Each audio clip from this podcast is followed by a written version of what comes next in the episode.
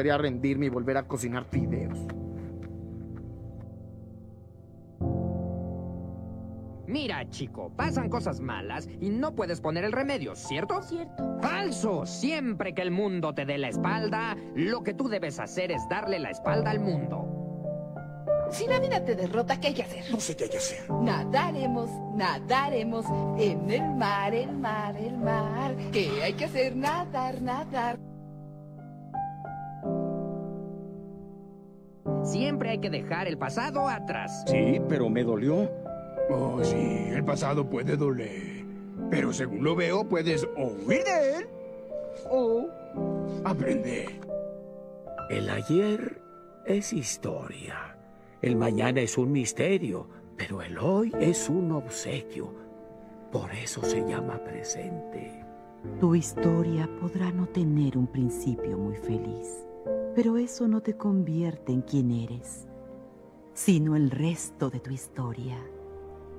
Quien tú decidas ser. Entonces, ¿quién eres?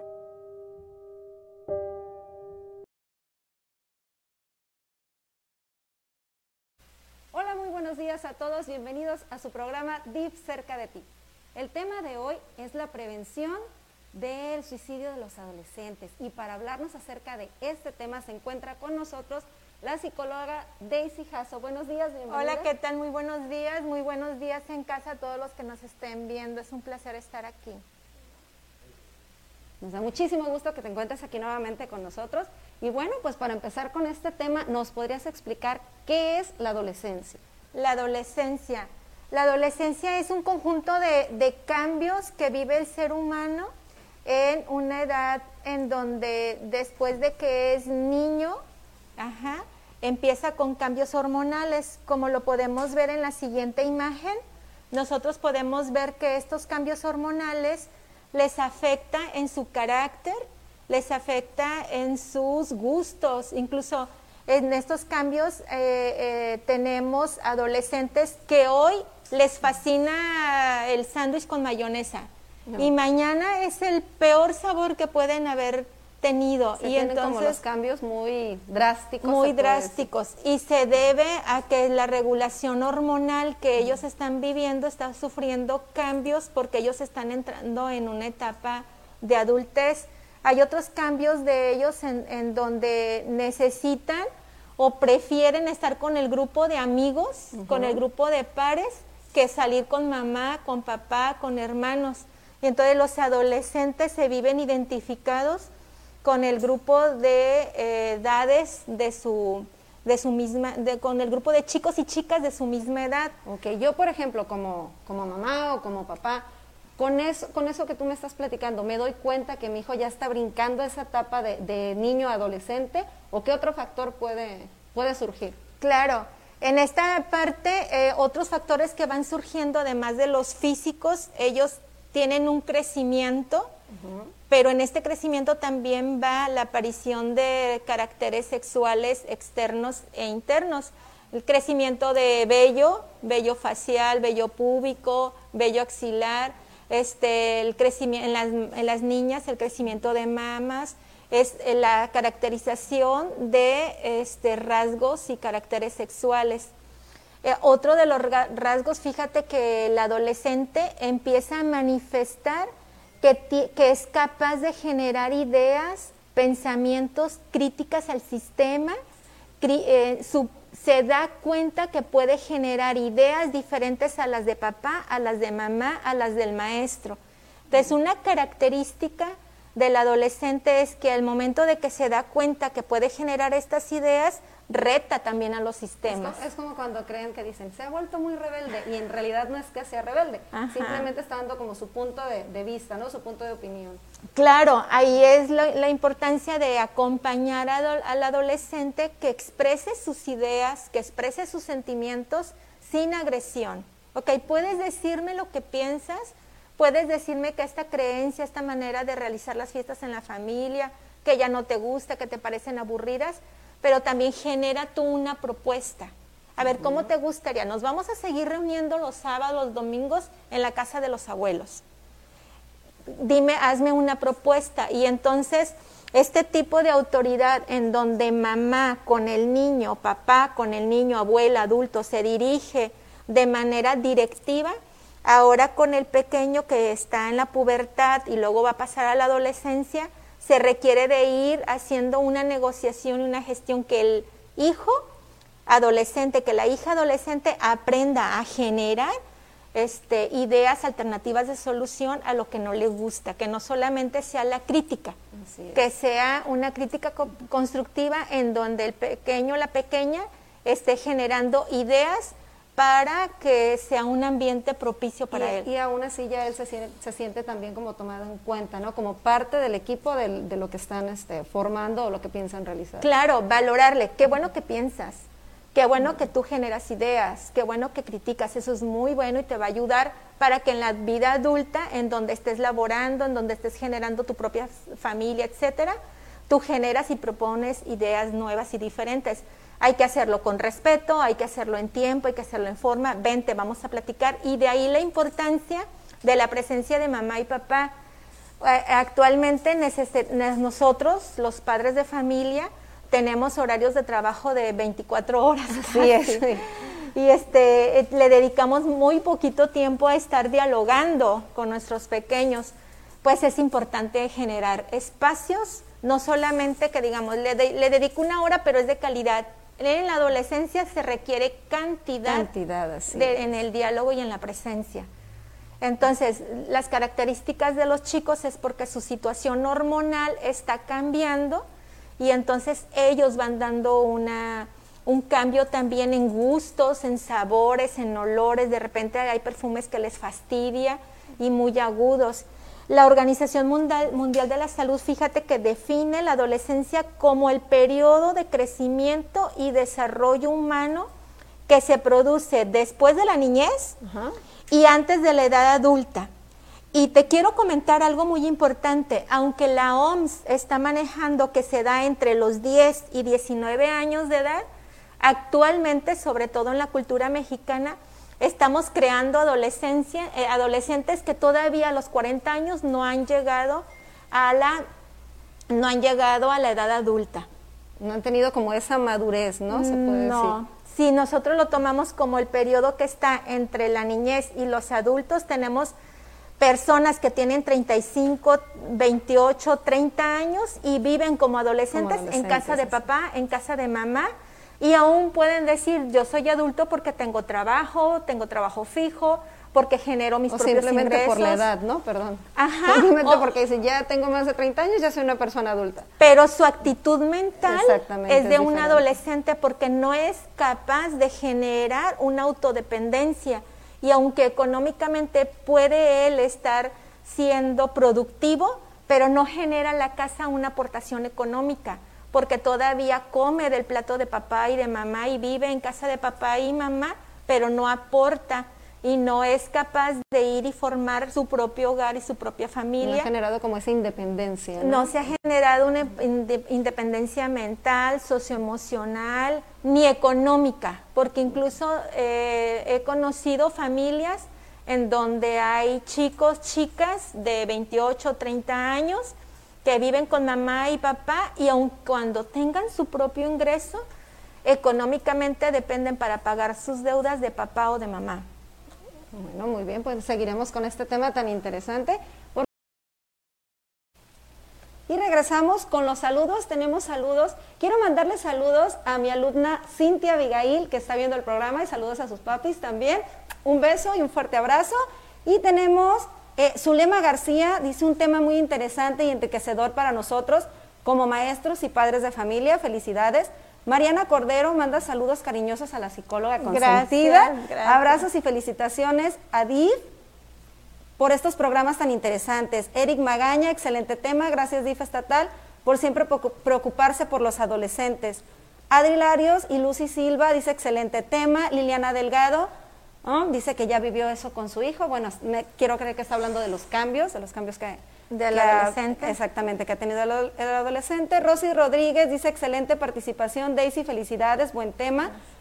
Ah, Perla Flores, Mayra Martínez, Adriana Jiménez, muy buenos días, interesante el tema del día de hoy. Y Eli le dice, felicidades. a su querida amiga Daisy. Muchas gracias, gracias Eli. Y bueno, ahorita eh, escuchamos un poquito el, el, tema de la canción, hablando acerca pues del suicidio. Nosotros estamos hablando ahorita de lo que es la prevención. Y hablando de prevención, ¿cuáles son los riesgos que, que se tiene acerca de este tema? O sea, Claro. ¿Cómo los detectaría yo como mamá? Claro que sí. Primero vamos a hablar de esta parte de los riesgos biológicos, es decir, hay ciertos riesgos que nos hablan de una situación neurológica y en esta situación neurológica nos, nos dicen que eso puede predisponer al suicidio. El suicidio es este acto en donde yo misma, un adolescente, una adolescente se quita la vida a sí mismo. No es matar al otro, el suicidio es yo me quito, yo me excluyo de vivir y en esta exclusión de vivir me quito la vida y ese es el suicidio.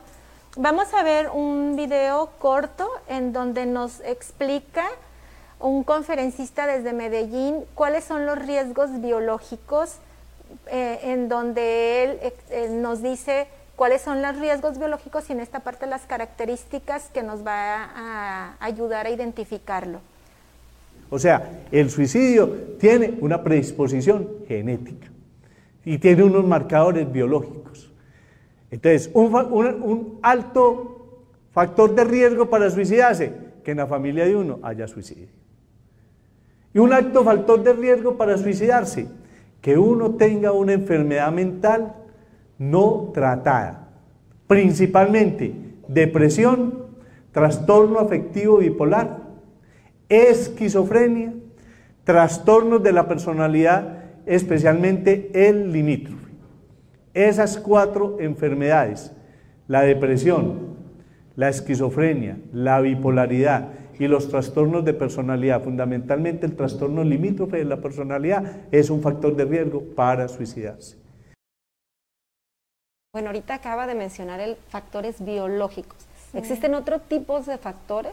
Claro que sí, fíjate bien, y eso es muy importante identificarlos. Eh, en estos factores biológicos yo alcanzo a observar que algo no me checa bien con la respuesta que estoy viviendo con mi hijo, con mi hija, con el sobrino, con mi nieto, etcétera, con mi amigo, con mi familiar, y yo debo de ir a que me ayuden a diagnosticarlo con un profesionista. Y los otros factores de riesgo tienen que ver con el ambiente en donde se desenvuelve, en donde se ha desarrollado este niño desde su infancia, muy probablemente desde el embarazo. Y estos factores de riesgo es si hay violencia intrafamiliar, es decir, si papá y mamá están discutiendo todo el tiempo y más allá de que se queden en la, de que discutan, se quedan en la discusión, en el pleito, quizá golpes, quizá minimización, quizá este, en esta parte violencia psicológica, violencia econ económica, el, el, adolescente junto con sus cambios de no querer lograr, de no querer, no, de no lograr comprender más que nada, no logro comprender qué me está pasando, por qué hoy ando feliz y por qué hoy estoy todo triste y por qué yo amanecí contenta, pero así de buenas a primeras ya estoy Ahí enojada. Ya podemos hablar, perdón que interrumpa, Sí. ya podemos hablar como de una depresión o algo así. Sí, nosotros tenemos que eh, pedir ayuda y que nos acompañen a diagnosticar si esta tristeza es profunda y si tiene más de tres, seis meses, eh, eh, diferenciar si son síntomas depresivos o si ya es una depresión. Y nosotros tenemos que identificar qué le está pasando a mi adolescente, si es ansiedad, si hay depresión, otro factor de riesgo es el alcoholismo. Si un chico empieza a desarrollar su conducta alcohólica a muy temprana edad, o lo hace por imitación, o lo hace por el ambiente en esta parte, las familias alcohólicas crean también este, factores de riesgo para el suicidio en una adolescente, en un adolescente. Otro de los puntos importantes a revisar es que eh, además del alcoholismo, de una conducta mental, de un diagnóstico mental no definido, de una depresión, etcétera, otra de las conductas es el no tener con quién estar expresando todo lo que estoy viviendo. Es decir, mi hijo vive conmigo, yo no soy alcohólico, yo no soy alcohólica, yo no tengo discusión con, con mi esposo, no hay discusiones en mi casa, pero mi hijo y mi hija no tiene con quién platicar. o está todo el tiempo platicando con alguien a través de, de lo- de las redes sociales, pero igual y es impersonal. Porque, perdone, eso es lo que te iba a comentar, porque a veces nosotros decimos, bueno, eh, pero era un buen niño, sacaba buenas calificaciones, tenía buenas notas, eh, convivía, o sea, ¿qué lo llevó a realizar eso? Claro, esta sensación de vacío, de no le importo a nadie, de estoy solo, estoy en el abandono, de no sé quién soy, para qué estoy en la vida, son preguntas este, existenciales que, en las que, por las que pasamos todas, por las que pasa una adolescente, un adolescente, pero generalmente hay que darle este, salida, es decir, hay que expresarlo, hay que decirlo, hay que comunicarlo. Y si el pequeño, si la pequeña no tiene con, quien- con quien dialogar, su vacío existencial se hace profundo y entonces es un factor de riesgo que lo puede llevar al suicidio. Acordémonos que el suicidio es una autoeliminación. Es decir, yo no tengo un lugar en esta vida y me excluyo. Yo me excluyo, no hay quien me dé un lugar, no, No hay se quien siente me diga. importante, ¿no? Claro. Y en el lenguaje del amor, los papás y las mamás debemos de aprender a decir te amo con las diferentes maneras. Si uno es directamente, yo te amo, quiero decirte, hijo, hija, quiero decirte Balam, quiero decirte Olín, quiero decirte Matías, Miguel, que yo te amo, en primer lugar. Otro lenguaje del amor es expresarle con algún servicio. Mira, te lavé la ropa, te hice de comer tu comida favorita, una manera, te, El te di una sorpresa. El simple abrazo, ¿no? El simple, o sea, el contacto físico Claro. también es muy importante. Ese es la- el tercer lenguaje del amor, en donde yo le doy un abrazo, busco la manera, porque también una característica del adolescente, fíjate que no permiten muchas veces el contacto, El contacto, sí, físico. tienes razón. Pero en otro momento quieren que los abraces y que no te sueltes de ellos, entonces Es aprovechar. aprovechar esa parte exactamente, ese Sí. momento, ¿no? De ahí la importancia que en el factor de riesgo yo debo de estar alerta y entonces aprovecho y le, le brindo el afecto cuando me lo permite, porque ahora sí con el adolescente es cuando me lo permite. Entonces yo voy y, y- y practico ahí el tercer lenguaje del amor, que son los abrazos, que son los chuchulucos, de repente permiten que incluso te acuestes un ratito con ellos en el sofá, a ver la televisión, a jugar. Otro del lenguaje del amor es un, eh, a través de regalos o a través de estas situaciones materiales, ¿no? Te compré un libro, te compré una libreta, tu lapicera que tú querías, este, etcétera, unos audífonos. Y el otro lenguaje del amor es hablarle de la vida, de Dios, darle consejos. Entonces nosotros podemos estar practicando con ellos estos lenguajes del amor y en los factores de riesgos estar alerta en qué momento algo está ahí desfasado y nosotros actuar ahí, pedir ayuda.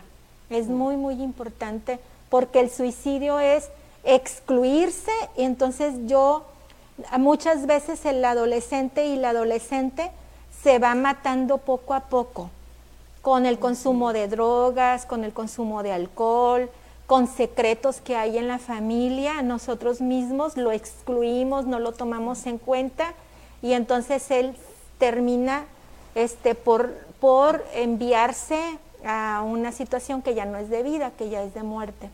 Ahí es cuando hay que estar como muy alertas, ¿verdad? Sí. Bueno, pues seguiremos con este tema y si tienen alguna duda, pueden marcar al 316-3100 y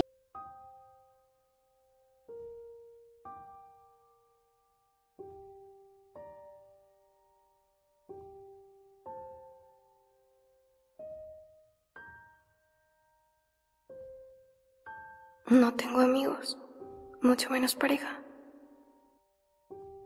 Nadie me ha dicho que me quiere. Nadie me necesita. Nadie me espera. Nadie me llama. Nadie me escribe. Nadie seca mis lágrimas. Nadie me escucha. No tengo a nadie. Solo estoy yo.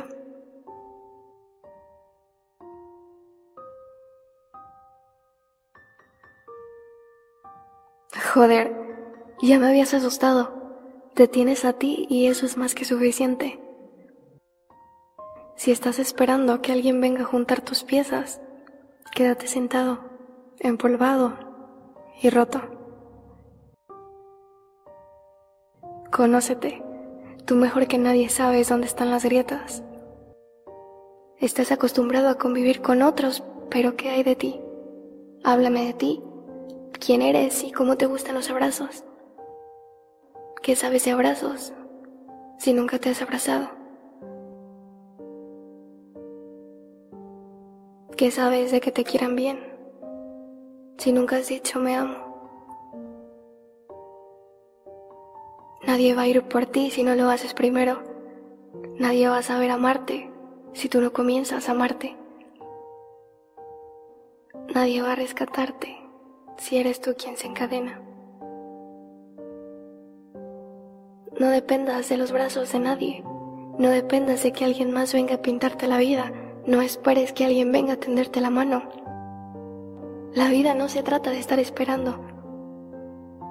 Imagina que la Tierra hubiera esperado a que el Sol le dé la vuelta. Entonces, no habría estaciones y medio mundo no conocería las estrellas. No estás solo, te tienes a ti. Y con eso basta. Y ya está.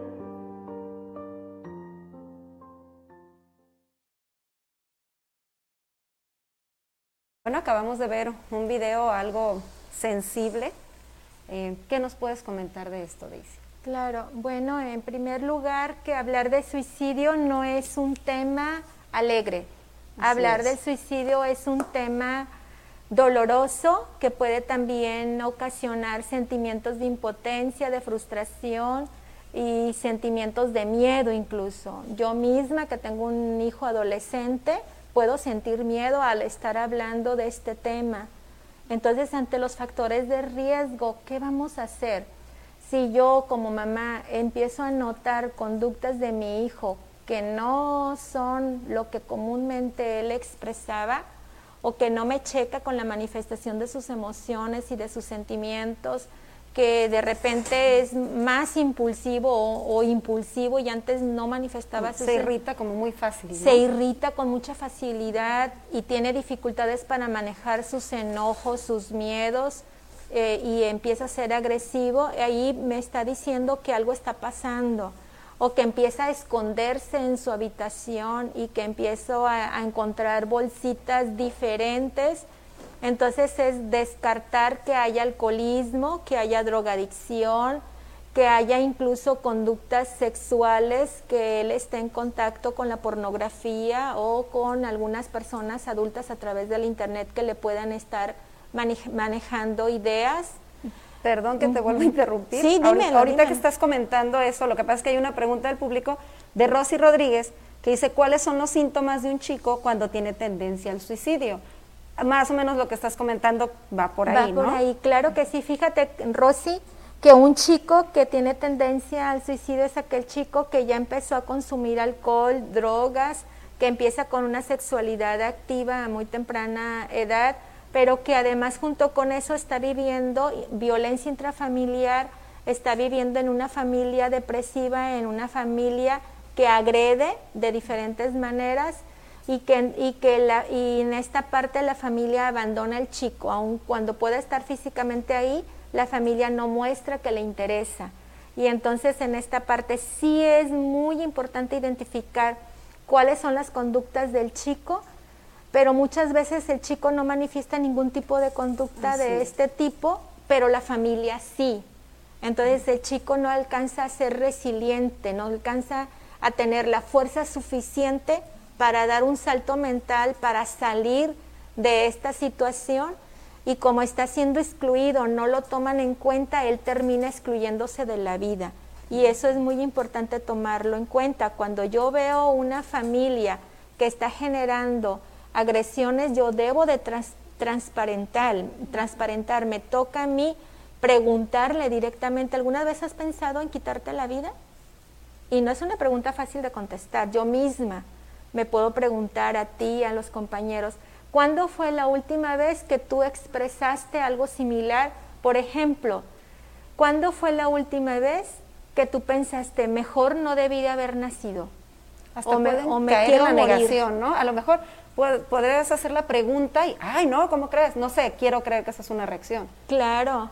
Y entonces en la medida que yo transparento, la otra persona evoca, la otra persona manifiesta y si lo hace en la negación, bueno, ya tendrá también en otro momento la preparación suficiente o procesa la respuesta y después puede decir, alguien me preguntó por mí, por mi vida, alguien está interesado y entonces manifestarle, cuentas conmigo, ¿eh? yo veo que si tú traes alguna dificultad o alguna problemática, quiero que cuentes conmigo.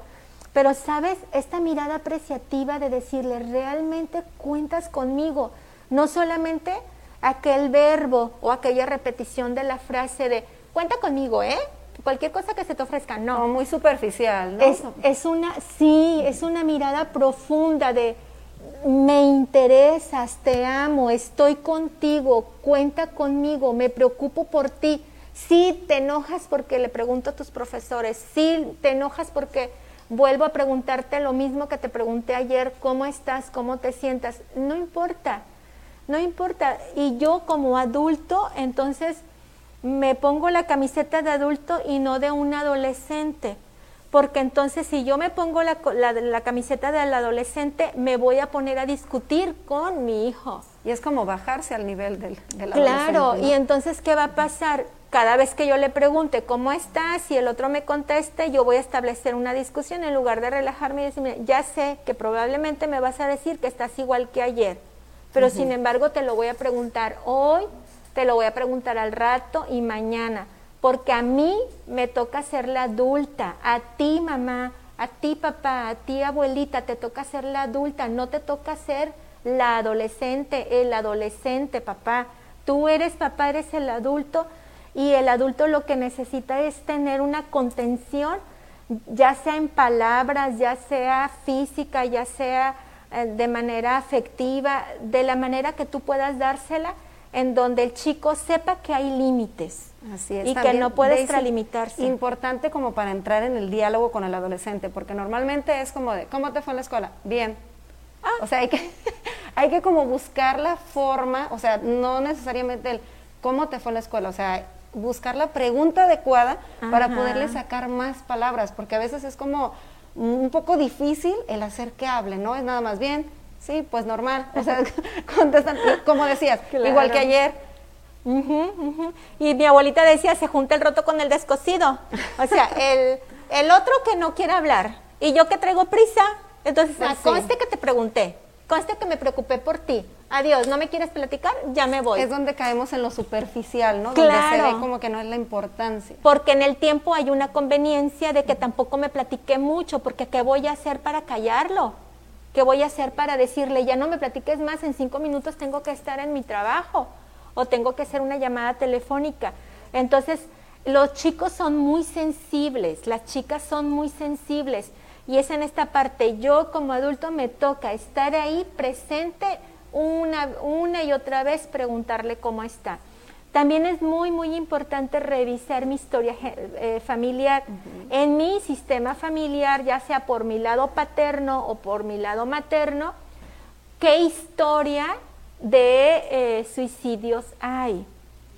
Y es generalmente están los secretos. Entonces, la parte cuando una persona en una familia eh, eh, se suicida, la familia vive secretos y vive dolores que no tan fácil pueden tocarlos. Entonces yo sí te recomiendo y sí les recomiendo que cuando hay una historia y, y si tú intuyes que algo está pasando de una manera no tan saludable, por favor, hazle caso a tu intuición y abraza amorosamente al, chico, a la chica y dile, tienes un lugar en mi corazón, tienes un lugar en el corazón de esta familia, tienes un lugar en el corazón de tus abuelos, de tus bisabuelos, no tienes por qué pagar el precio y no tienes por qué seguirte excluyendo sea por lo que sea, yo te incluyo, yo te abrazo, yo te acojo en una mirada apreciativa